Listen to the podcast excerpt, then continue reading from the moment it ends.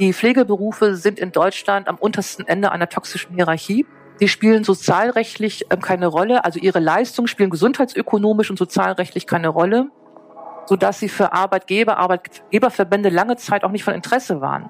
Die Pflegeberufe sind ja jetzt erst von Interesse, wo Krankenhäuser und Pflegeheime merken, Mensch, wir müssen unseren Laden hier schließen, weil es gibt keine Pflegeberufe mehr. Die hat man ja als natürliche Ressource betrachtet, so nach dem Motto, die haben wir ja immer. Herzlich willkommen zur dritten Folge von Nilpferdgeflüster. Zu Gast ist heute Professor Dr. Martina Hasseler. Mit ihrer Forschung setzt sich Martina insbesondere für eine Verbesserung der Rahmenbedingungen in Gesundheit und Pflege ein. Vor allem, dass endlich auch in Deutschland der Wert der Pflege anerkannt wird und sich auch in den Organisationsstrukturen widerspiegelt. Denn eins ist offensichtlich, es muss etwas passieren. Im internationalen Vergleich ist Deutschland abgehängt. Von der Ausbildung der Pflege bis hin zu interprofessionellen Modellen der Gesundheitsversorgung. Es hinkt an allen Ecken und Enden. Das Interview führt Bart de Witte.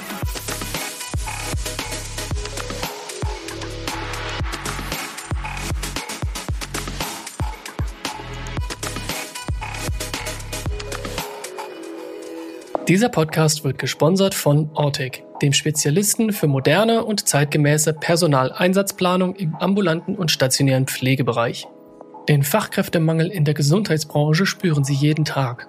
Mit der Ortec-Software und der App zur Selbstplanung für die intelligente Personaleinsatzplanung gehen Sie neue Wege. Statt einfach nur mehr Mitarbeiter einzustellen, setzen Sie Ihr vorhandenes Pflegepersonal bestmöglich ein und befreien es gleichzeitig von lähmender und zeitraubender Bürokratie.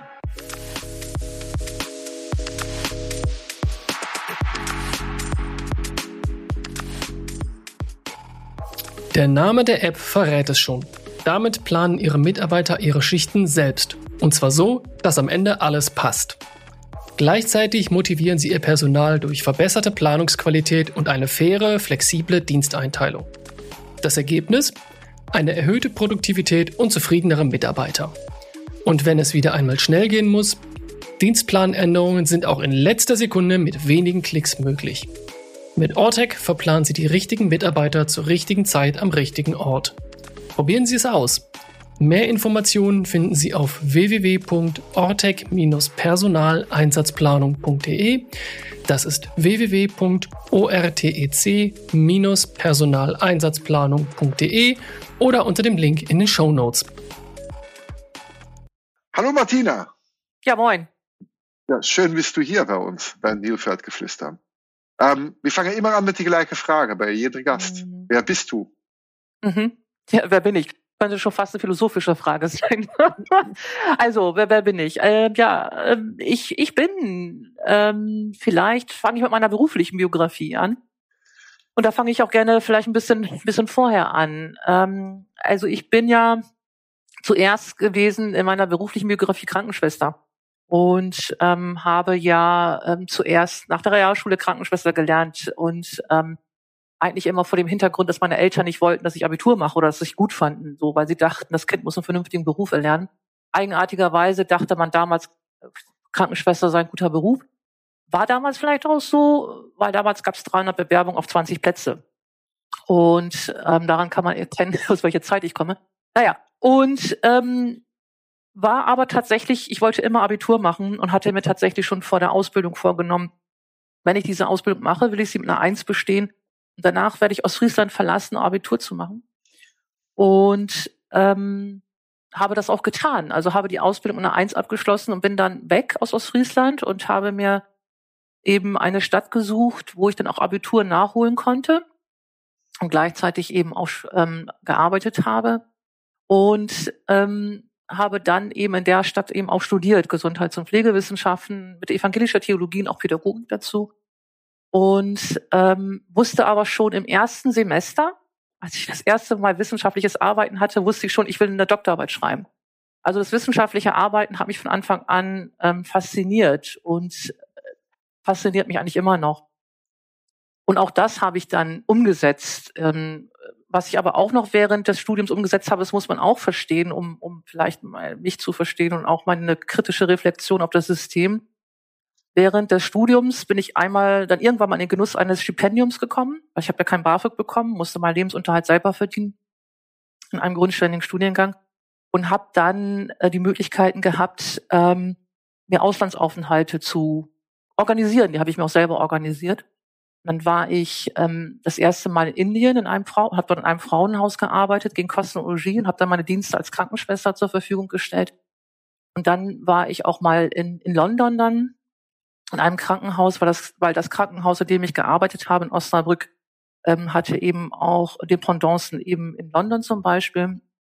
Ja, und ähm, habe dann so eben ähm, mir die Auslandsaufenthalte organisiert, um ähm, dann eben ähm, zu, zu erreichen, dass ich kennenlerne, wie Gesundheitssysteme in anderen Ländern auch funktionieren. Ja, und dann habe ich die Doktorarbeit geschrieben, habe dafür auch ein Stipendium bekommen. und dann wusste ich eigentlich, ich will ja Professorin werden.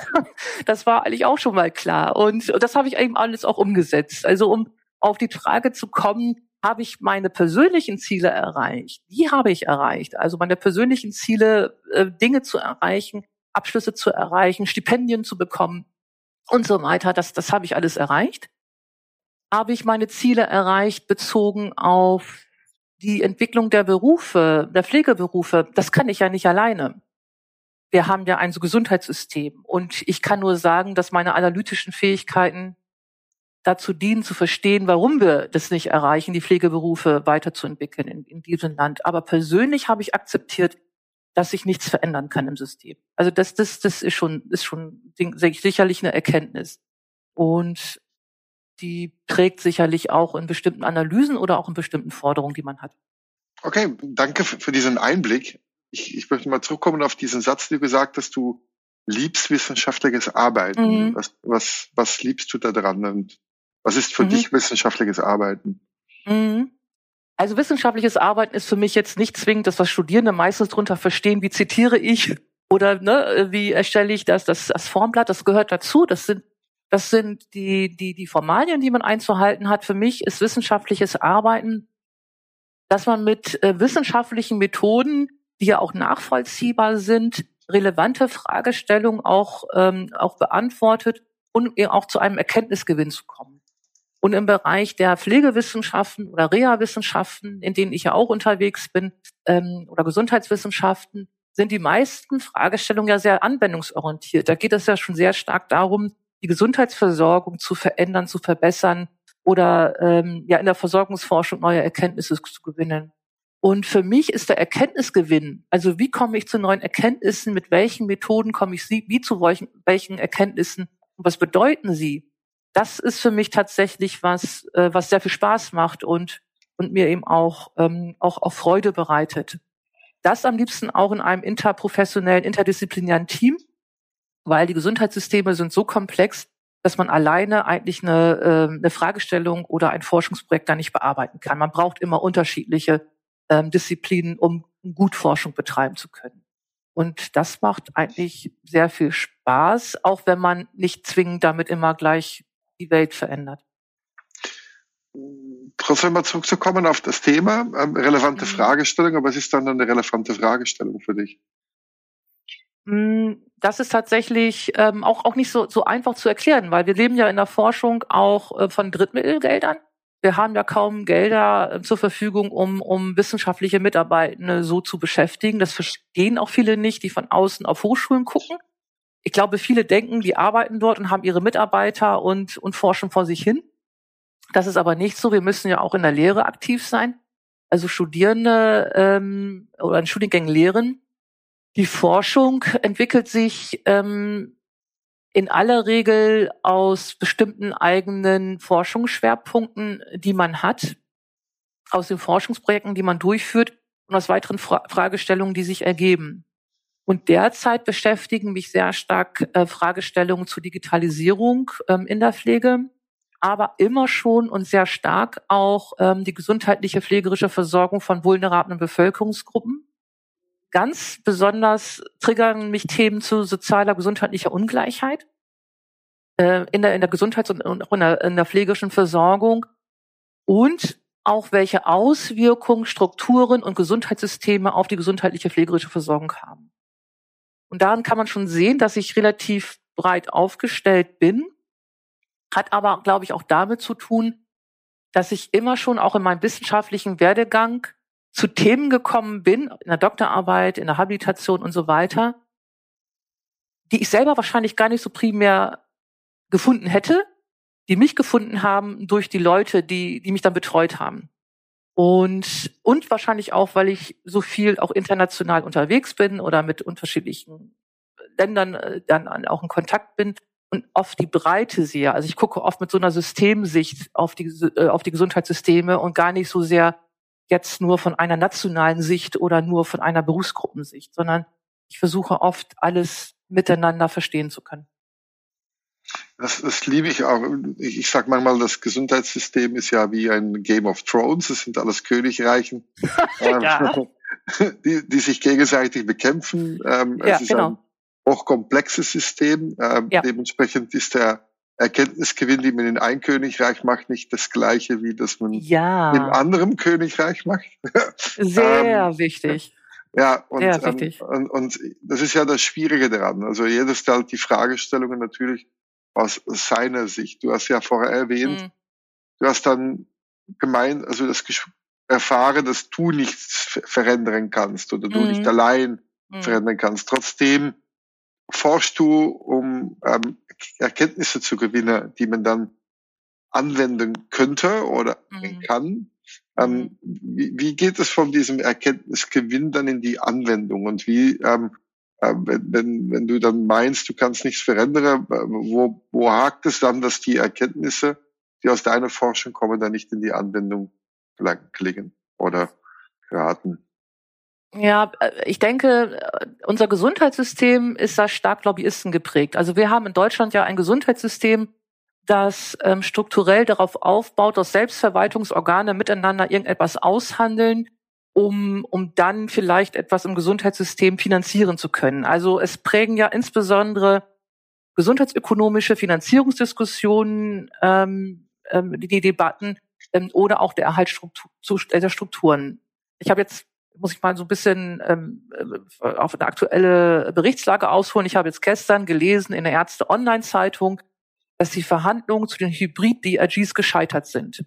Und als ich den Artikel gelesen habe, dachte ich, na ja, für mich kommt jetzt eigentlich als Erkenntnis daraus, die Selbstverwaltung scheitert, weil die Selbstverwaltungsorgane sind nicht mehr in der Lage, zu Einigung zu kommen. Daraus kann man des Weiteren auch nochmal die Erkenntnis gewinnen, die Selbstverwaltungsorgane haben einfach auch eigene Interessen, die sie auch halten möchten. Es ist so, wenn man Lobbyist ist oder wenn man ein Organ hat, ähm, das eben ein, mächtig im Gesundheitssystem vertreten ist. Das führt dazu, dass in unserem Gesundheitssystem bestimmte Berufsgruppen, die nicht als Selbstverwaltungsorgan vertreten sind, auch nicht mitdiskutieren und mitverhandeln können. Deren Interessenlagen und deren Bedarfe und deren gesundheitliche Versorgung interessieren also nicht.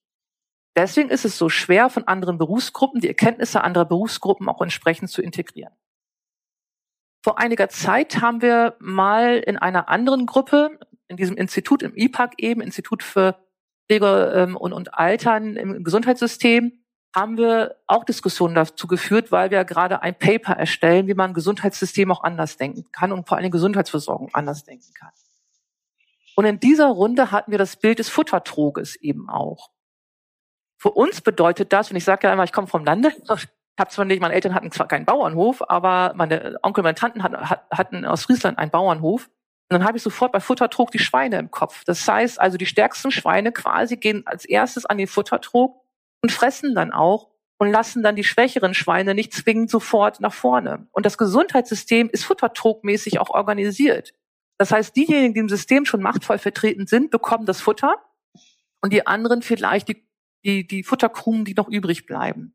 Und dann, wenn man sich dieses Bild verdeutlicht, dass die Selbstverwaltungsorgane im Grunde ganz vorne am Futtertrog steht, dann bestimmte Berufsgruppen, bestimmte Organe, kann man sich leicht ausrechnen, dass alle anderen im Grunde keine Möglichkeiten haben, mitzuwirken, machtvoll auch mitzuwirken, und es dann noch sehr viel schwieriger ist, die Forschungsfragen nach vorne zu bringen, die Versorgungsfragen nach vorne zu bringen und eben auch darzustellen, welche neuen Forschungserkenntnisse tatsächlich auch wichtig sind, um eine Gesundheitsversorgung auch ähm, zu verbessern. Das ist unglaublich schwer und man wird auch ganz selten auch ähm, gehört. Aber wir, in, inwieweit, inwieweit ist dann der Bürger, der Patient, spielt der dort eine Rolle, weil wir haben doch auch mhm. äh, bestimmte Rechte als Bürger. Wir haben ja. zum Beispiel unser europäisches Recht auf Gesundheitsversorgung. Mhm. Ähm, wir haben Erwartungen. Also wie du das jetzt hier erzählt hast, klingt das nicht, als ob unsere Rechte oder unsere Wünsche oder unsere Bedürfnisse damit eingenommen werden. Es geht alles um Selbstinteresse, so wie du das geschildert hast. Mhm. Ähm, ja, ich denke, zum großen Teil ist es auch so. Wir müssen ja auch uns vor Augen halten, dass das deutsche Gesundheitssystem auf Strukturen aufbaut, die vor 120 Jahren entwickelt wurden. Die, das SGB V gibt es ja eigentlich erst seit 1989. Davor war es ja die Reichsversicherungsordnung. Und viele Elemente des SGB V, wenn man sich die mal genau anschaut, da kann man noch erkennen, ah, das geht zurück, als 1911 der Arztvorbehalt erfunden wurde. Oder es geht darauf zu, äh, zurück, als dann gedacht wurde, na, wir brauchen jetzt aber die, die Krankenkassen als Selbstverwaltungsorgane und die kassenärztlichen Vereinigungen, damit nur die miteinander verhandeln. Das sind unsere Strukturen. Deswegen kann man schon Schlussfolgern, dass die Bedarfe der Gesundheitsversorgung, nicht mal nur Bedürfnisse sind ja noch was anderes als Bedarfe, dass weder Bedarfe noch Bedürfnisse der Patienten, Patientinnen für eine qualitativ hochwertige Gesundheitsversorgung zwingend erfüllt werden, weil deren Perspektive nicht wirklich einfließen und auch die Bedarfserhebungen der anderen Gesundheitsberufe gar nicht einfließen. Also Physiotherapeuten, Ergotherapeuten, Pflegefachberufe und so weiter haben ja eine andere Perspektive auf die Gesundheitsversorgung und haben auch eine andere Perspektive auf die Bedarfe einer, einer Gesundheitsversorgung. Und diese Interprofessionalität, eine Gesundheitsversorgung aus der Perspektive der Bedarfe der Patienten, Patientinnen haben wir nicht in Deutschland.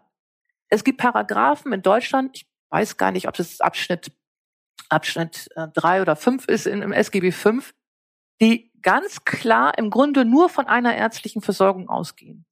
Und bei mir geht es gar nicht mal als, als jetzt, ich möchte, ich wettere gegen ärztliche Versorgung. Im Gegenteil, die ärztliche Versorgung ist ein elementarer Teil der Gesundheitsversorgung, aber sie reicht alleine nicht aus. Ärztliche Versorgung ist Krankheitstherapie und Krankheitsdiagnostik vor, während und nach einer ärztlichen Versorgung passiert ganz viel und muss auch ganz viel passieren. Und dieses vor, während und danach einer, einer Krankheits- oder Gesundheitsversorgung von Patienten, das geht nicht interprofessionell ein. Und deswegen fehlen meiner Meinung nach auch die Hälfte der Daten, für, die notwendig wären, um eine qualitativ hochwertige Gesundheitsversorgung im Sinne der Patienten, Patientinnen zu ermöglichen. Stichwort interprofessionelle Gesundheitsversorgung, das ist jetzt mal so leicht mhm. erwähnt, aber ich glaube, unsere Zuhörer können nicht alle da auch beschrieben, aber was, was ist das rein definitionsmäßig und was, was würde das dann konkret bedeuten, wenn man eine interprofessionelle Gesundheitsversorgung ähm, in, in SGB 6 oder SGB 13. Wir fordern SGB 13. 13. 13. Wir, 13. wir fordern mit Absicht das Sozialgesetzbuch 13. Genau. Genau, dann machen wir 13. Ähm, ähm, man sieht schon, wie, wie ich als Ausländer informiert bin über äh, die SGBs, aber äh, SGB 13. So. Mhm. Und du, du würdest dann hier die interprofessionelle Gesundheitsversorgung in diesen ähm, mhm. SGB 13 mit integrieren. Mhm. Aber wie würdest du es definieren und ähm, was für eine Rolle würde das spielen im Gesundheitssystem? Vor allen Dingen gehen wir von einem salutogenetischen äh, äh Ausgangslage aus. Also das SGB V geht ja von einer pathogenetischen Ausgangslage aus. Also der, der Mensch ist krank und deswegen braucht er eine ärztliche Versorgung. Wir sagen aber, ähm, die Menschen brauchen eine präventive gesundheitliche Versorgung, die ihnen auch noch Gesundheitskompetenzen vermittelt. Und zur pathogenetischen Versorgung der Ärzte und Ärztinnen kommt eine salutogenetische Versorgung, die auch äh, Patienten, Patientinnen dazu befähigt, ähm, ihre eigene Gesundheit in die Hand zu nehmen, die ihnen aber auch Selbstwirksamkeit und andere Kompetenzen auch entsprechend vermittelt. Das fehlt uns völlig in diesem System. Will man jetzt interprofessionelle Gesundheitsversorgung definieren, so könnte man wahrscheinlich wieder 300.000 ähm, Definitionen auch, ähm, auch ein, anführen. Äh, das ist natürlich nicht so abschließend geklärt. Aber meiner Meinung nach muss man die interprofessionelle ähm, Gesundheitsversorgung immer aus der Perspektive der Patienten sehen, wie müssen die Patienten, Patientinnen durch das Gesundheitssystem geleitet werden, damit sie qualitativ hochwertig versorgt werden? Und welche Gesundheitsprofessionen brauchen sie dann zu einem bestimmten Zeitpunkt, um optimal bedarfsangemessen versorgt zu werden? Ich versuche das mal mit einem Beispiel. Nehmen wir mal einen Patient mit einem akuten Schlaganfall. Da braucht es natürlich akut und ganz extrem zuerst als, als, als dominante Berufsgruppe braucht es die ärztliche Berufsgruppe, weil der Schlaganfall muss dann diagnostiziert werden. Der Schlaganfall muss dann auch behandelt werden. Und sekundär werden dann und müssen dann auch andere Berufsgruppen natürlich in der Diagnostik und Therapie eines akuten Schlaganfalls unterstützen. Aber im Verlaufe sozusagen der, der, der Krankheitsentwicklung geraten dann ja die ärztlichen Versorgungsaspekte in den Hintergrund und der Patient oder die Patientin brauchen dann andere Versorgungsbedarfe. Zum Beispiel ist da eher die Frage, wie wird jemand wieder mobil? Wie kann man mit Physiotherapie wieder Mobilität und Teilhabe herstellen? Wie kann man mit Ergotherapie beispielsweise wieder die, die, ähm, die Teilhabe herstellen und die Funktionsfähigkeit? Wie, wie kann man mit, mit Logopädie beispielsweise wieder trainieren, dass ein Mensch sich wieder auch, ähm, wenn es ein schwererer Schlaganfall ist, ähm, auch artikulieren kann? Ähm, wie kann man mit einer pflegerischen Versorgung ähm, erreichen, ähm, dass die Menschen ähm, dann ähm, möglichst ähm, unabhängig und, und selbstständig äh, wieder werden ähm, und ähnliches mehr. Damit möchte ich sagen, es sind in, in, von einem interprofessionellen Gesichtspunkt aus, beziehungsweise von, von den Bedarfen der Patienten aus, können unterschiedliche Berufsgruppen je nach Phase unterschiedlich dominant sein und die anderen Berufe, Berufsgruppen werden dann immer mit unterstützen an der Gesundheitsversorgung teilhaben. Und diese Art der Versorgung haben wir nicht, weil das SGB V immer nur von einer ärztlichen Versorgung eben ausgeht. Wie gesagt, die ist wichtig, aber alleine nicht ausreichend. Vor allen Dingen nicht, wenn wir daran denken, dass sich das Morbiditätsspektrum in Deutschland verändert. Ähm, die demografische Alterung spielt eben eine ganz große Rolle. Und die Akuterkrankungen sind natürlich immer noch äh, relevant. Aber wir haben immer mehr Menschen mit chronischen, chronisch degenerativen Erkrankungen, ähm, die ganz sicher eben auch andere Berufsgruppen benötigen in der gesundheitlichen Versorgung. Und hätten wir hier sehr viel mehr die, die, die interprofessionelle Kommunikation, die interprofessionelle Organisation der Gesundheitsversorgung und die unterschiedlichen Bedarfserhebungen im Fokus ähm, der Entscheidung, was braucht der Patient, die Patientin nächstens und wie werden dann die entsprechenden Leistungen auch finanziert, dann hätten wir es sicherlich sehr viel einfacher. Aber unser Futtertrog verhindert uns einfach eben da, daran oder behindert uns einfach auch daran. Ja, also der Futtertrog verhindert erstmal zu erkennen, es geht nicht um uns, wie halten wir unsere Macht und wie erhalten wir unser Futter, sondern es geht im Grunde darum, äh, wie können wir die Patienten möglichst gut versorgen. Ja, ähm, also dann doch noch immer Game of Thrones, die, wo jeder für sein eigenes Königreich mhm. kämpft und, mhm. Mhm. und äh, eigentlich ist die interprofessionelle Gesundheitsversorgung Friede und Zusammenarbeit. ja, das ist interessant. Game of Thrones habe ich leider tatsächlich äh, nie, nie geguckt ähm, aber ich weiß ungefähr, wie es geht. Ähm, vielleicht kann man Game of Thrones äh, vielleicht bildlich dann so verändern, ähm, dass wir nicht mehr in kleinen Königreichen, Deutschland vor 1871 war ja auch kleine Königreiche, ne, die sich ständig mhm. gegenseitig bekämpft haben, ähm, dass wir nicht mehr diese kleinen äh, Königreiche haben, sondern sehr viel mehr ein äh, eher demokratisch organisiertes Prinzip ähm, der, der gesundheitlichen Versorgung und dass sich dann die Momentan richtet sich ja alles nach der Finanzierung aus. Auch bei allen Reformdebatten in im Gesundheitssystem geht es immer um die Frage, zuerst um die Frage, wie wird es finanziert, wie können wir das System erhalten. Ich glaube sogar, wir müssen, kürzlich habe ich gesagt, eigentlich brauchen wir ein Erdbeben, um eben die Säulen unseres Gesundheitssystems einbrechen zu lassen und dann ein neues Gesundheitssystem mit anderen Ansätzen überhaupt umsetzen zu können. Ist das so, dass das, was du sagst, weil meine ich während, also wenn du sagst, während Covid hat auf einmal Geld keine Rolle gespielt und hat man trotzdem alle Schleuse geöffnet, um das, um der gemeinsame Feiern zu bekämpfen. Und der mhm. Feiern, die wir gemeinsam hatten, eine Situation, die unsere, unsere Freiheit weggenommen hat, mhm. unser Leben, unseres Leben weggenommen hat, unsere, ähm, alles, was wir, was wir gewöhnt waren, würde weggenommen. Und dadurch ist ja ein, ein, eine völlig andere Politik entstanden. Man hat einmal gesehen, dass global viel mehr zusammengearbeitet worden ist. Daten würde ja geteilt, viel mehr, also auf globaler Ebene. Ich rede jetzt ähm, nicht auf, auf, auf was in Deutschland mhm. passiert ist, mhm. aber global. Ich war ja selber beteiligt ja. in sehr viele sogenannte Open Source Projekten, mhm. wo wir innerhalb von drei Wochen 80.000 mhm. Leute in eine Gruppe hatte, die alle mhm. gemeinsam die sich früher vielleicht bekämpft haben, aber mhm. auf einmal durch diesem gemeinsamen Feiern, dieses gemeinsame Feiernsbild mhm. Zusammengearbeitet haben. Und ich habe gesagt, eigentlich ist die interprofessionelle Gesundheitsversorgung Zusammenarbeit. So ist da, wo ich auf hinziele will, ist, was wäre der Trigger, weil eigentlich ist der Trigger schon da, weil es, wir können das System nicht so leisten, wie wir es weiter leisten. Eigentlich müsste der Trigger ja da sein, aber mhm. der ist scheinbar nicht da, nee. weil diese gemeinsame Feind existiert nicht, der ist nicht beschrieben. Obwohl mhm. eigentlich in die Gründungsgeschichte Deutschland der gemeinsame Feind Frankreich war, dann aber die Bayer und, und, die Schwaben und die Preußen sich gefunden, weil man ein gemeinsames Feierbild definiert mhm. hat, Frankreich. Ja. Und, und mhm. ich habe sehr viel darüber gelesen, weil ich habe immer selber mit meiner Open Source mhm. arbeite, so versuche zu verstehen, mhm. wie kriegt man Menschen mhm. intrinsik, ähm, nicht weil es Incentives gibt, in eine Zusammenarbeitsmodus. Und, und das hat sehr viel leider mit, mit Zusammenarbeit, äh, mit Feiernbildern zu tun. Und ich ähm, mache dann immer den Witz, dass die Russen und die Chinesen, die Amerikaner und die Europäer erst zusammenarbeiten, wenn Dead Star vom Star Wars die Welt äh, droht zu vernichten. Mhm. Dann, ja. dann vielleicht werden wir zusammenarbeiten. Ja, ja. Und, und dieses, das ist dann das Feierbild in das Deutsch, im, mm. im deutschen Gesundheitswesen. Ähm, gibt es ein, ein Feindbild? Sagen wir mal so, dadurch, dass die anderen Berufsgruppen in der Wahrnehmung ihrer Relevanz für eine gute Gesundheitsversorgung nie wahrgenommen wurden und wir eben ein sehr arztorientiertes Gesundheitssystem haben, und ich möchte wirklich betonen, ich meine es nicht böse und feindlich, sondern wirklich erstmal nur in der Geschichte und wie es einfach auch aufgebaut ist fällt es nicht auf, dass wir in ganz vielen Bereichen der gesundheitlich-pflegerischen Versorgung in der Implosion sind. Also es fällt nicht auf, dass im Bereich der Pflegeversorgung jetzt wirklich, und ich meine es nicht mal dramatisch, ähm, in eine Katastrophe reinschlittern.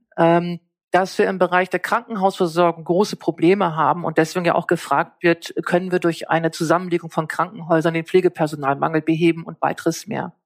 Da versucht man aber immer, das System zu erhalten. Man versucht immer nur systemerhaltend Reformen zu entwickeln, ohne wirklich zu eruieren, was sind denn die Ursachen für unsere, für unsere Problematik in der, im Gesundheitssystem. Und der Feind müsste dann ja die Unterversorgung, die schlechte Versorgung sein oder ähnliches. Da es aber jetzt noch so ist, dass die mächtigen Selbstverwaltungsorgane erstmal nur sich im Blick haben und erstmal fragen, wie können wir uns auch erhalten, sozusagen. Und diesem Erhalt möglichst viel machtvoll auch durchsetzen, das finde ich legitim, das ist das System, das kann man sich erklären, führt aber dazu, dass sich einfach unser Problem weiter verschärft. Und der Feind müsste die Unterversorgung, die schlechte Versorgung sein, die, ähm, die dramatische schlechte Versorgung, aber da kommt wieder dein Part ins Spiel, fällt überhaupt auf, dass Patienten, Patienten schlecht versorgt werden. Fällt auf, dass im internationalen Vergleich, im internationalen Gesundheitssystem Vergleich schlechte Outcomes äh, haben. Fällt auf, dass wir zwar teuer sind, aber nicht effizient und schlechte Outcomes haben und auch im Vergleich mit anderen OECD-Staaten schlechtere Lebenserwartungen haben, fällt das alles auf und werden dann die richtigen Schlüsse daraus gezogen, um zu sagen, eigentlich müsste der Feind das sein. Und ich glaube, dass der Selbsterhaltungstrieb der mächtigen Selbstverwaltungsorgane noch zu groß ist. Dass, also die Situation ist noch nicht groß genug. Ich selber merke auch in unterschiedlichen Kontexten, dass anderen Berufsgruppen abgesprochen wird, dass sie die Situation richtig, richtig analysieren können. Also, dass einem die Expertise auch abgesprochen wird, beispielsweise. Und da muss man sich auch wieder sehr durchsetzen, um zu formulieren, aber ich weiß es auch und ich habe hier diese Analysen, die zeigen sehr eindeutig, wo wir gerade unsere Probleme haben. Also vor diesem Hintergrund, wahrscheinlich ist die Situation noch nicht schlimm genug in Deutschland. Wahrscheinlich. Und, mhm. und ähm, fand das spannend, dass du sagst, dass wir, ich sehe das ja auch so, ich habe in viele mhm. Länder ja. gelebt und, und gearbeitet und mhm. viele Gesundheitssysteme gesehen. Ich äh, auch viele Krankenhausprojekte mitbegleitet. Mhm. Ähm, und es ist schon faszinierend, wie die Wahrnehmung in Deutschland nicht mhm. unbedingt die Realität äh, ja. entspricht. Äh, ja. Wenn man den Auslandsvergleich macht. Ja. Man hat hier ähm, ähm, immer der, wir sind der Weltmeister. Ja, das ist schlimm. Diese, ich kann diese Hybris auch tatsächlich nicht ertragen. Mich macht das auch wirklich ja. wahnsinnig. Und, und ich muss aufpassen, natürlich als Ausländer bin ich ja sehr happy, dass ich hier sein darf und schätze alles, was hier vorhanden ist. Deshalb ich bin ich nicht derjenige, der versucht hier alles zu kritisieren und sagt, das ist alles schlecht hier. Im Gegenteil. Aber der Prophet kam auch noch nicht aus dem eigenen Land. Und manchmal ist es dann auch gut, die Dinge aus, was im Ausland funktioniert, anzudeuten. So. Und ich habe ja. ja. wo ich anfangs 2000, nee, Mitte 2000, 2010, war ich viel auf Harvard Business School und da war ich da mhm. konfrontiert mit die sogenannten Minute Clinics. Und äh, mhm. Minute Clinics waren dann die Convenience Clinics, wo sogenannte Nurse Practitioners ja, in der Lage waren, sagt man das dann, Retail Clinics oder mhm. das war eigentlich Klinik auf Englisch ist eine Praxis. Ja? Das muss man, genau. ja kein Krankenhaus, ja? das ist ja keine Klinik. Eine Praxis, genau. Praxis. genau. Und die waren in der Lage, eigene Praxis aufzubauen genau. in einem Franchise-Modell und genau. dürften 250 verschiedene Krankheiten laut Protokoll genau. diagnostizieren, zwischen Klammern, und auch Medikamente verschreiben. Ja, klar. Das Kein Problem. Fand ich, das Ding ist ja wahnsinnig skaliert. Mittlerweile ja. ist das dann integriert in CVS, also die Mediclinics, aber mhm. es gibt mhm. ja sehr viele andere Modelle. Und dann gab es genau. die, die, erste Studie vom Rand, die dann gezeigt mhm. habe, dass die Leistung, also sowohl in der ja. Qualität, genau. als auch in der Preis, dass es einfach besser war. Richtig. Als die Grundversorgung. Genau. Warum? Warum? Das ist ja 2005, wo ich das gelesen genau. habe. Warum gibt es das hier noch nicht? Ja, weil wir da wieder sind bei unserem Arztvorbehalt. Ich, ich sag ja immer so schön, ne, ähm, äh, oder beziehungsweise habe ich ja von Sonja Lag, ähm, der Arztvorbehalt wurde 1911 in die Reichsversicherungsordnung eingeführt. Damals ähm, haben ja die, wurde die Medizin zur Profession, ähm, dass ähm, die Sozialversicherung, die Krankenversicherung mit, als Reichsversicherungsordnung wurde eingeführt. Und damals gab es dann nur eine richtige Profession und die anderen Berufsgruppen haben sich ja erst sukzessive entwickelt. Und damals waren auch die Akuterkrankungen sicherlich im Vordergrund. Viele Infektionserkrankungen, Kriege etc. pp. Da macht es auch Sinn zu sagen, es gibt einen Arztvorbehalt. Dieser Arztvorbehalt ist aber in Deutschland weitergeführt worden, auch in das SGB V. Äh, hier ist es Paragraph 28 Absatz 1. Wenn man sich diesen Arztvorbehalt mal anschaut, dann stellt man fest, eigentlich ist er recht offen formuliert. Und eigentlich heißt es gar nicht, dass die Ärzte und Ärztinnen alles machen müssten. Aber weil der Gesetzgeber in Deutschland versäumt hat, die anderen Berufsgruppen zu integrieren und versäumt hat, andere Berufsgruppen zu professionalisieren, wie eben die Nurses beispielsweise. Also vor 20 Jahren hätte man schon Bachelor-Degree, ne, überall sind das ja Degree-Programme, hätte man Bachelor-Degree einführen müssen, Nurses, so wie es fast alle Länder in Europa gemacht haben. Dann hätte man die Master einführen müssen und dann hätte man die Nurse Practitioner mit den Schwerpunkten, die es in den USA oder Kanada oder Australien so gibt, einführen müssen. Und dann hätte der Gesetzgeber sagen müssen, so funktioniert es in den anderen Ländern, in diesen definierten Bereichen dürfen die Nurse Practitioner selbstständig arbeiten. Aber hier ist es so, der Gesetzgeber hat es nicht gemacht. Der Arztvorbehalt wird sehr weit und sehr religiös hier auch ausgelegt, ne, nach dem Motto, wenn der Arzt das nicht macht, dann sterben alle Patienten, obwohl die Datenlagen sagen, das stimmt nicht.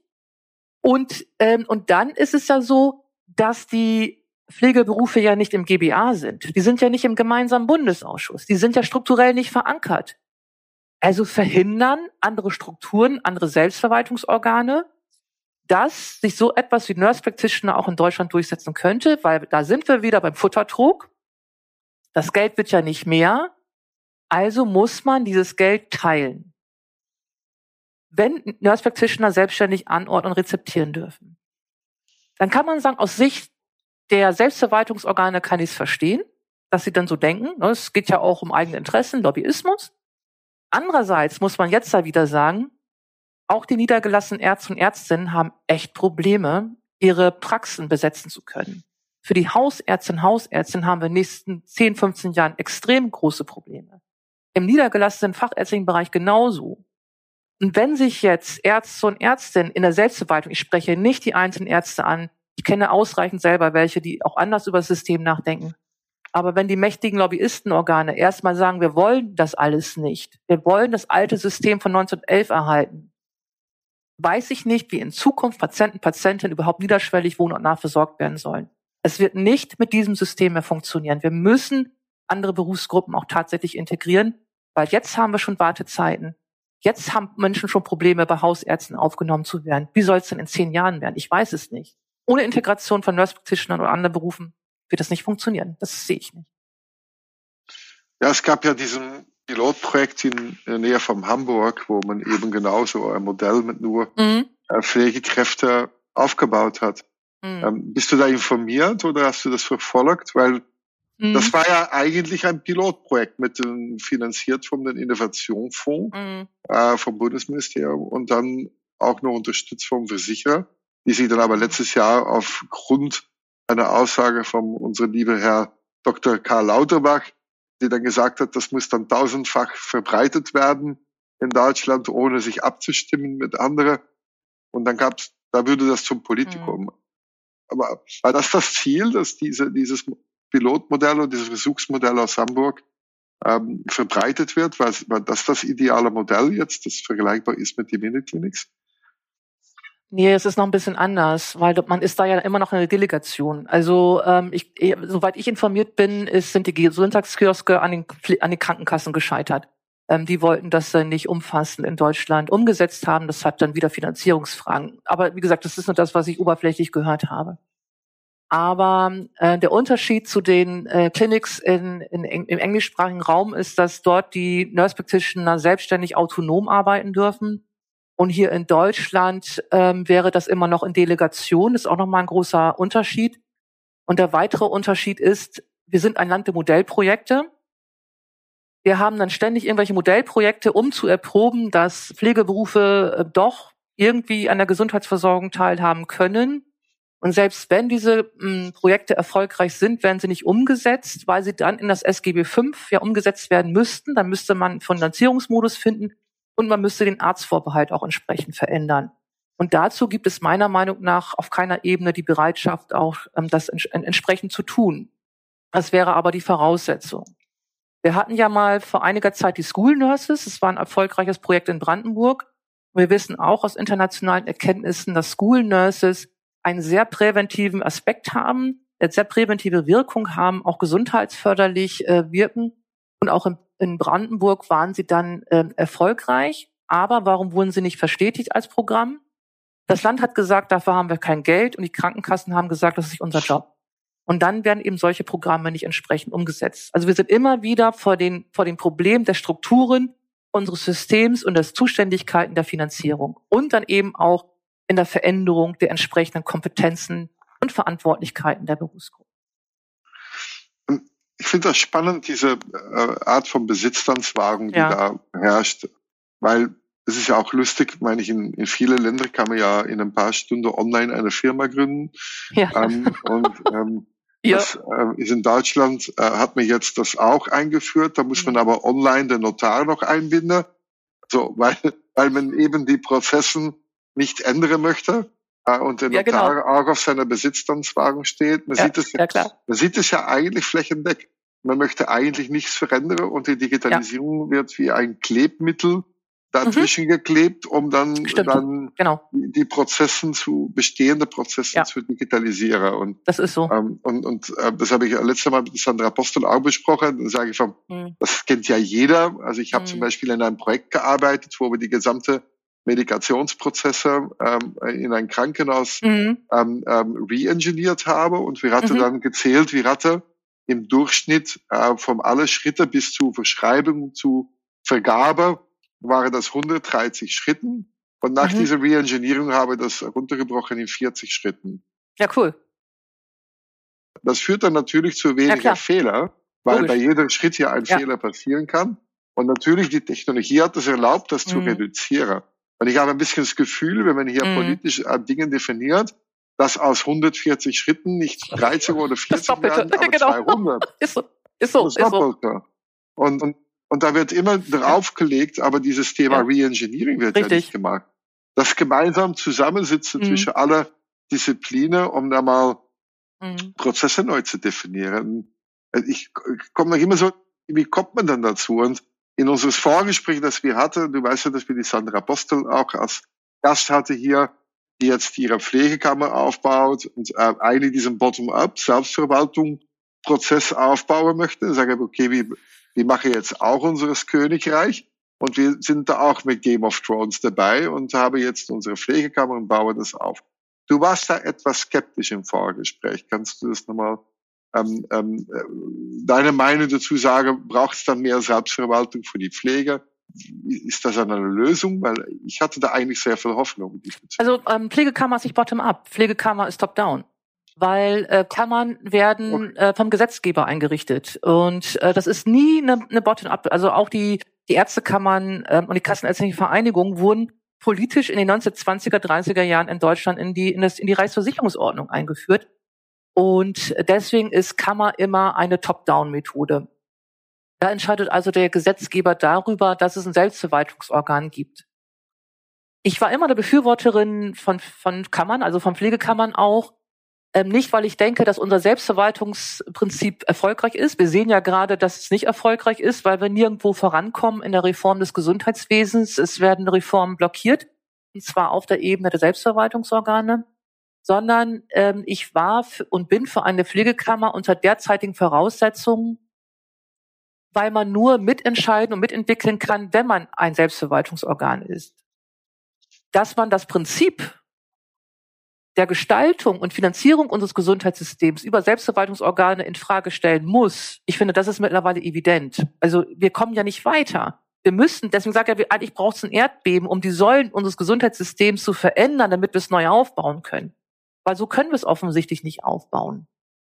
Aber zum derzeitigen Zeitpunkt ist eine Pflegekammer die einzige Möglichkeit, damit die Pflegeberufe überhaupt eine Stimme bekommen und überhaupt die Möglichkeit bekommen, der der Gestaltung ähm, und der Gestaltung ihres eigenen Berufes. Ansonsten, ich habe es da in Niedersachsen mitbekommen, hier wurde die Pflegekammer nicht unterstützt, hier wurde sie massiv von bestimmten mächtigen Playern auch äh, bekämpft. Und die Rückabwicklung der Pflegekammer hat dazu geführt, dass die Pflegeberufe hier erst recht am Boden sind und erst recht keine Möglichkeiten haben, sich weiterzuentwickeln. Ähm, Deswegen muss, und ich glaube mittlerweile in Nordrhein-Westfalen mit Herrn Naumann und seinem bildlich breiten Rücken auch, aber auch seinem politisch äh, breiten Rücken, ähm, ist eine, eine Pflegekammer möglich, solange er noch Sozialminister bleibt. Ich glaube, es ist sehr personenabhängig, ob und wie Pflegekammern unterstützt werden. In Rheinland-Pfalz hat es auch nur geklappt, weil damals Malu Dreyer dafür war und sich sehr dafür eingesetzt hat in Bundesländern, in denen die Sozialminister, die zuständigen Sozialministerien sich nicht entscheiden können, ob sie dafür sind oder nicht, weil sie Angst haben vor mächtigen Playern, werden die Pflegekammern scheitern. Aber du hast mich damals, glaube ich, auch, oder ja, da im, im Vorgespräch auch gefragt, ähm, ob ich daran glaube, dass eine Bottom-up sozusagen von unten nach oben eine Bewegung erfolgreich sein könnte. Kann sie nicht in diesem System weil ähm, die Pflegeberufe sind in Deutschland am untersten Ende einer toxischen Hierarchie. Sie spielen sozialrechtlich ähm, keine Rolle, also ihre Leistungen spielen gesundheitsökonomisch und sozialrechtlich keine Rolle, so dass sie für Arbeitgeber, Arbeitgeberverbände lange Zeit auch nicht von Interesse waren. Die Pflegeberufe sind ja jetzt erst von Interesse, wo Krankenhäuser und Pflegeheime merken, Mensch, wir müssen unseren Laden hier schließen, weil es gibt keine Pflegeberufe mehr. Die hat man ja als natürliche Ressource betrachtet, so nach dem Motto, die haben wir ja immer. Also man ist nie davon ausgegangen, man hat einfach wirklich die Realität ausgeblendet und hat gedacht, na ja, Pflegeberufe haben wir immer, natürliche Ressource, die kommen schon. Jetzt sind, wir mittendrin im Pflegenotstand. Seit 20, 30 Jahren war das zu erkennen. Und ähm, jetzt merken Sie, ähm, die Ressource ist nicht da. Und die Pflegeberufe sind ermüdet, sind ermattet. Und sie wissen ja auch nicht, warum sollen wir dafür kämpfen, wenn uns keiner will, wenn keiner weiß, dass es einen Mehrwert der Pflegeberufe gibt, und dieser Mehrwert ist so Studien auch messbar. Qualitativ hochwertige Pflege verbessert Outcomes, verbessert Gesundheit, verbessert Reha und so weiter. Dieser Mehrwert wird nicht sichtbar in diesem System, weil diese Leistungen werden nicht mitverhandelt und nicht an, angemessen finanziert. Deswegen wird eine Bottom-up-Methode nicht funktionieren. Und die Pflegeberufe müssen sich doch fragen, warum müssen wir uns beweisen? Wenn das System sich entscheidet, wir wollen die Pflegeberufe gar nicht, wir wollen sie eigentlich nur als nettes Beiwerk ja, dann braucht man auch nicht dafür kämpfen. Da kann man ja sagen, dann eben nicht. Dann gibt es den Beruf eben nicht mehr. Dann wird es irgendwas anderes geben. Ähm, aber das ist eine Sache, die müssen sich die Entscheidungsträger gut überlegen. Wofür brauchen sie noch Pflegeberufe? Und warum geben sie überhaupt noch Geld aus für eine teure Pflegeausbildung, die von Steuergeldern und versicherten Geldern eben auch finanziert wird? Und diese Frage beantworten unsere Entscheidungsträger nicht, mögen sie wohl nicht, wüssten sie aber, wenn sie die Pflegeberufe erhalten wollen. Ansonsten wird es ein schleichendes, es wird ein schleichendes Ausgeben für Pflegeberufe, so sehe ich das im Moment. Also die Pflege abschaffen. Das wäre die Konsequenz der jetzigen Situation. Es gibt kein einziges Programm zur Förderung der Pflegefachlichkeit. Es gibt keine einzige Forderung zur, zur Unterstützung der Pflegefachberufe, ihrer Pflegefachlichkeit und ihre Integration in das Gesundheitssystem. In Deutschland werden ja die Pflegefachberufe gar nicht als aktiver Teil der Gesundheitsversorgung teilgenommen. Das ist ja in den USA zum Beispiel anders. Deswegen dürfen sie ja Nurse Practitioner sein, weil sie als aktiver Teil der Gesundheitsversorgung teil, äh, wahrgenommen werden. Das findet in Deutschland eben nicht statt. Im Gegenteil, die Forderungen sind immer weiter, jetzt gerade auch aktuell, weil ja äh, weniger in die Pflegeberufsausbildung gehen. Da ist in Deutschland mantrahaft immer wieder die Lösung, wir machen die Pflege, den Zugang zur Pflegeausbildung noch mal niederschwelliger, wir fordern noch mal wieder weniger, die sollen noch mal wieder weniger wissen und können. Und dabei merken die Entscheidungsträger gar nicht, dass sie durch die Deprofessionalisierung, Entfachlichung der Pflegeberufe den Beruf nochmals unattraktiver machen. Also sie gucken nicht in den internationalen Raum, was macht die Berufe attraktiv und warum kriegen wir auch keine International Nurses, sondern sie versuchen immer wieder von demselben nicht erfolgreichen Rezept umzusetzen. Und das ist ein Problem. Und da muss man sich fragen, wenn die Pflegefachberufe in ihrem formalen Qualifikationsniveau international nur noch vergleichbar sind mit einer Pflegeassistenzausbildung, warum ist man dann politisch nicht so ehrlich und sagt, naja, offensichtlich schaffen wir es nicht mit der Pflegefachberufausbildung, wir schaffen es nicht, sie attraktiv zu machen, wir schaffen es nicht, sie in die, ähm, in die Gesundheitsversorgung zu integrieren, dann wäre es doch ehrlicher zu sagen, dann schaffen wir die Ausbildung ab, sparen uns die Kohle und wir investieren sie woanders. Ist vielleicht ein bisschen radikal, aber warum nicht? Wäre da auch nochmal eine Idee. Kann man drüber nachdenken. Also ich finde sie jetzt gar nicht mal so verkehrt. Ich glaube, erst dann ähm, wird die Bevölkerung auf einmal ihr feiernd äh, Bild haben. ja, dann ja. Manchmal brauchst du radikale Lösungen. Das, man, das kommen wir nicht weiter hier. Man kann ja nicht drum betteln. Also mittlerweile habe ich das Gefühl, seit 20 Jahren halte ich schon Vorträge zum Mehrwert der Pflegeberufe. Ich mag solche Vorträge und Anfragen nicht mehr. Dann denke ich, ich könnte genauso gut mit einer Wand reden, da weiß ich, die hört nicht zu ich muss doch nicht darum betteln, immer wieder darzustellen, dass Pflegeberufe einen Mehrwert haben. Entweder es wird anerkannt, es wird gemacht oder nicht. Aber so können wir nicht weitermachen. Das führt uns wirklich ins Nichts. Das muss man ganz klar so sagen. Du, du hast vorher etwas Spannendes gesagt zwischendurch. Du hast gesagt, die Pflege macht Gesundheit mhm. ökonomisch als kein, was hast du für Mehrwert. ein Wort verwendet? Also ist nicht anerkannt. Genau, sie ist nicht anerkannt. Mhm. Ja, aber, aber ähm, wenn man ja. aber die Kostenstruktur eines Krankenhauses Klar. anschaut, dann ist die Pflege gesundheitsökonomisch schon ein sehr wichtiger Faktor, wenn man auf die Kostenseite ja. schaut, weil es natürlich im Sinne von mhm. Personalskosten ein, einfach die größte Brocke mhm. ist, also in, in, dieser äh, also Versorgungskosten mhm. oder auf, auf Krankenhausebene dann. Ähm, was meintest du damit, ist gesundheitsökonomisch nicht relevant, weil das ist mhm. es schon in dem Sinne. Ja, nur im Sinne der Kosten. Also man hat 20 Jahre lang ja gedacht, die kosten nur Geld und bringen nichts ein. Und deswegen hat man sie einfach immer reduziert. Okay. Und hat aber dabei nicht gesehen, dass Krankenhäuser ihre Geschichte ja nach eingeführt worden sind, weil ähm, die Patienten, Patientinnen eben einen pflegerischen Bedarf hatten, der eben nur im Krankenhaus gedeckt werden konnte. Also Krankenhäuser bestehen, weil die Menschen Pflegebedarfe haben. Weil wenn man ärztliche Leistungen nur ambulant machen kann, dann macht man sie auch und wird sie in Zukunft auch nur ambulant machen. Und selbst dann braucht es wahrscheinlich im häuslichen Bereich eine pflegerische Versorgung oder Nachversorgung, die wir in Deutschland nicht leisten werden können. Also, was meine ich damit? Unser Gesundheitssystem ist so aufgebaut, das erkennt man ja auch im SGB V, dass ähm, man glaubt, dass alles, was medizinische Leistung ist, also ärztliche Leistung ist, schon alles abdeckt. Tut es aber nicht. Und wenn man sich es soll ja nun verändert werden, aber die DRGs und auch im wohnortnahen Bereichen wird nur das bezahlt, was der Arzt verordnet, anordnet und auch umsetzt. Das ist gesundheitsökonomisch für Träger, für Krankenhäuser relevant, weil die Ärzte bringen die Kohle rein, ganz salopp formuliert ins Krankenhaus, und die anderen Berufe kosten nur Geld. So wurde gedacht. Man hat aber nicht daran gedacht, dass die Leistungen der anderen Berufsgruppen wichtig sind, damit Patienten gut versorgt werden, damit der Kranken, das Krankenhaus am, am, am Laufen bleiben kann. Das hat man immer vergessen. Man war also sehr eindimensional und sehr fokussiert nur auf die Frage, wer bringt oberflächlich die Kohle rein, ohne dran zu denken, dass Ärzte und Ärzte nur die Kohle reinbringen können, wenn die anderen Berufsgruppen auch da sind. Wenn in unserem Gesundheitssystem nicht sichtbar wird, dass bestimmte Leistungen einzelfinanziert und vergütet werden, sind sie nicht interessant. Also Pflegediagnosen, Pflegeinterventionen, Pflegemaßnahmen, Pflegeoutcomes, die standardisierte Pflegesprache, all das, was es international gibt, hat in Deutschland keine Relevanz. wird in Deutschland nicht refinanziert. Und deswegen spielte es lange Zeit keine Rolle für dieses Gesundheitssystem. Sie waren immer nur so randständig, so unnützes Beiwerk, Kosten und so. Aber dass die Kohle, also es wurde nie gesundheitsökonomisch untersucht, wie sind sie überhaupt am Einkommen, an Gewinn, nicht nur am Gewinn, aber zumindest am Umsatz eines, Gesund eines Krankenhauses beteiligt. Was ist ihr Anteil daran, dass ein Krankenhaus existieren kann? Das wurde wirklich nie untersucht. Ich kenne keine einzige Studie dazu. Wenn man aber jetzt in, in, den internationalen Raum schaut, da muss ich auch wieder in die USA schauen, weil da gibt es die meisten Studien eben dazu, zum Mehrwert der Gesundheitsberufe, zum Mehrwert akademisch qualifizierter Gesundheitsberufe mit Patienten, äh, mit bestimmten ähm, Pflegepersonalschlüsseln und auch auf die Kosten. Es gibt paar Studien aus den USA, die gut zeigen, dass gut qualifizierte Pflegefachberufe mit einem Degree-Abschluss in einem angemessenen Schlüssel sogar Kosten sparen. Sie sparen Kosten, weil die Fluktuation nicht so hoch ist. Das wird ja auch oft nicht berechnet. Ne? Wie hoch sind die Kosten wegen der Fluktuation der Pflegeberufe? Sie sparen Kosten, weil weniger Fehler passieren und weil bessere Outcomes erreicht werden.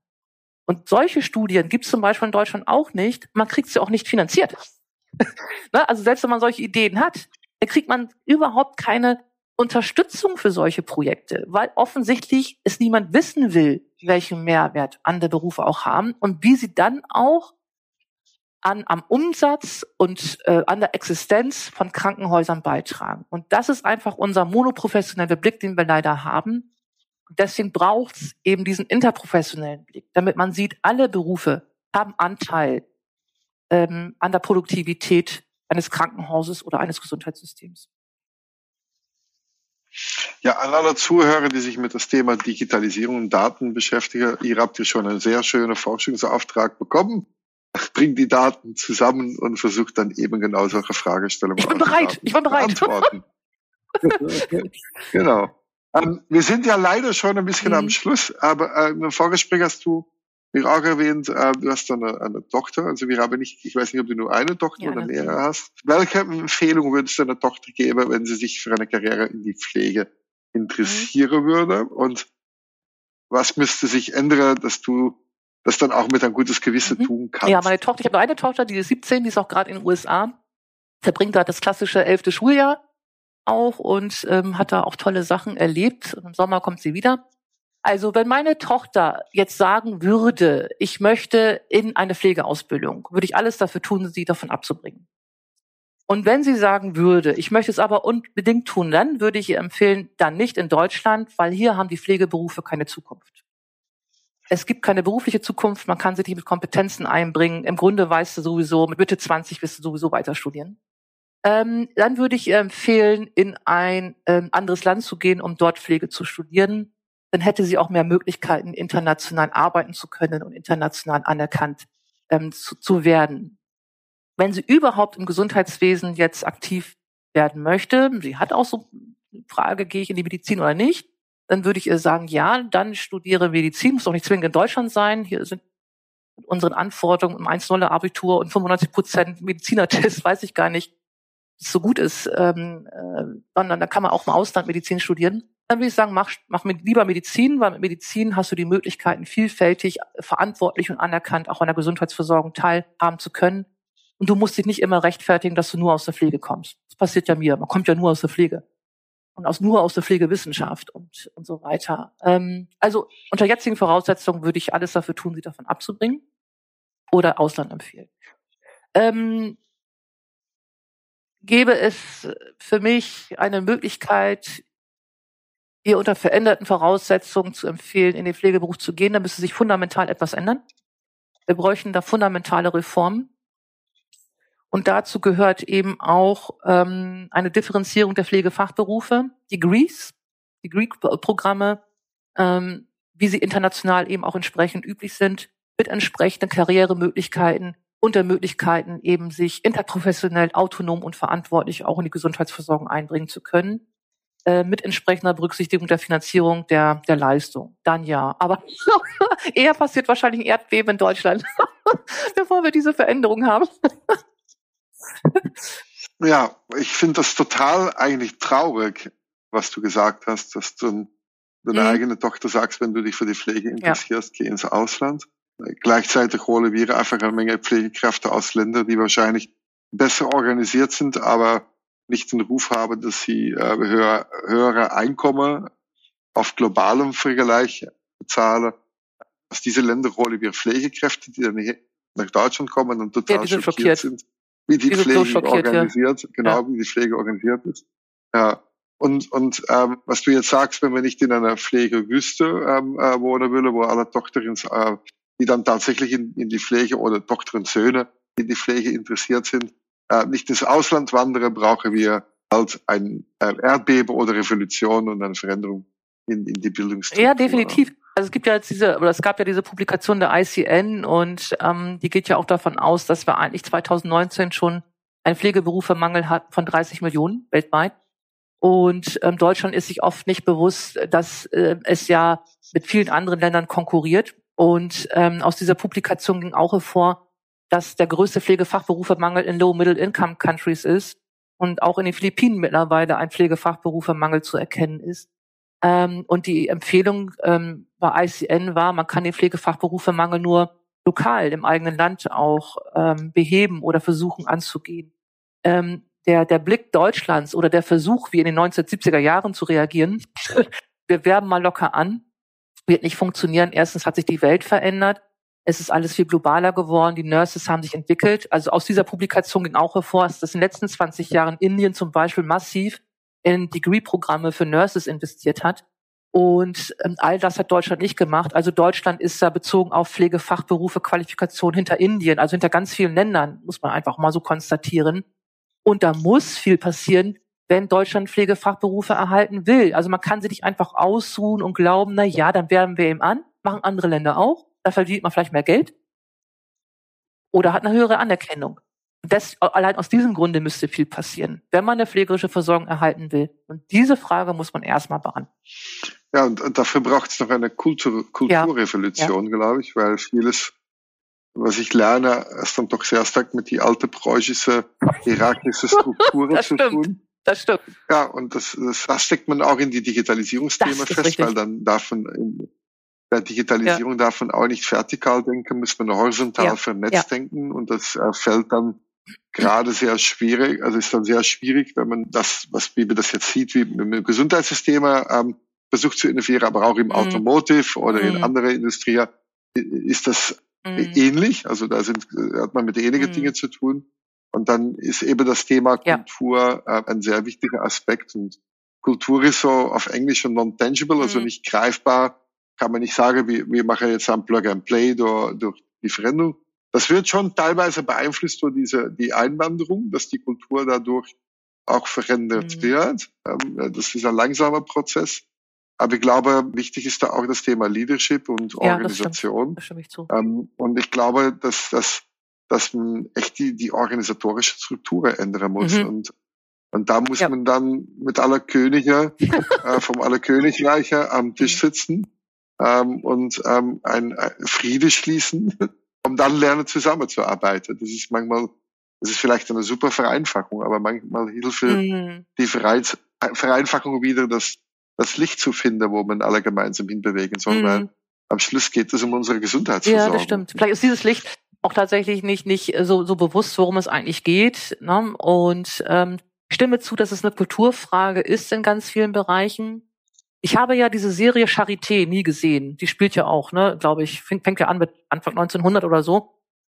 Aber irgendwann sagte mal jemand zu mir, als ich so berichtete vom Gesundheitswesen, der nicht aus dem Bereich kommt, der sagte, na ja, auch wegen der Hierarchien und so, ne? Er sagte dann, das erinnert mich irgendwie noch an die Serie Charité.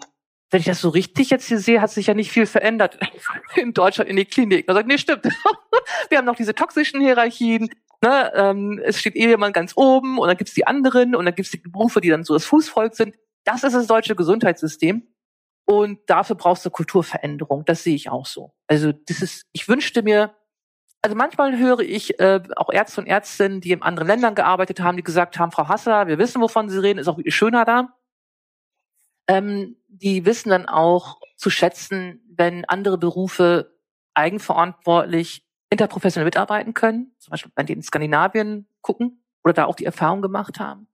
Trotzdem wird dann nicht die Schlussfolgerung gezogen, Das ist in Skandinavien oder in den USA ja nicht von alleine passiert, sondern durch politische Entscheidungen, durch Veränderungen, die erfolgt sind, damit so zusammengearbeitet werden kann im Sinne der Patientenversorgung. Und sowas brauchen wir auch. Und es erfolgt nicht, tatsächlich nicht durch äh, Bottom-up-Bewegungen. Das sind Prozesse, die auf ganz eben, anderen Ebenen eben auch äh, ablaufen. Das war dein Schlusswort für heute. ja, danke schön.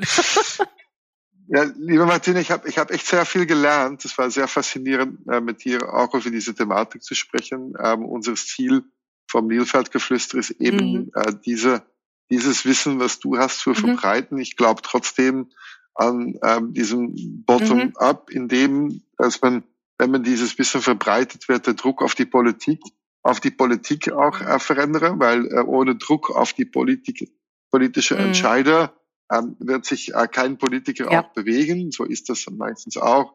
Und deshalb braucht, braucht es auch dieses mhm. breitere mhm. Wissen, wo dann die Leute etwas mehr verstehen, als nur in die Hände zu klatschen, aber auch verstehen, worum ja, es hier stimmt. geht. So. Ich, bedanke mich sehr für, für dieses Gespräch und ähm, ich wünsche dir auf den weiteren Weg trotzdem viel äh, Revol Revol Revoluten oder wie sagt man das, Revolutionsmomente und ich hoffe, dass du in, innerhalb deiner Karriere noch erlebt, dass dann tatsächlich dieses Thema Kultur das, äh, oder kulturelle Veränderung dazu führt, dass man ähm, von einem Game of Thrones in eine eher demokratische, äh, organisierte, vernünftig organisierte Gesundheitsversorgung landet. Ja, ich danke vor allen Dingen dir oder euch für die Einladung. Mir hat es auch sehr viel Spaß gemacht das war es dann für diese dritte Folge vom Nilfeldgeflüster. Wir freuen uns auf unseren nächsten Gast und ähm, danke, vielen Dank fürs Zuhören.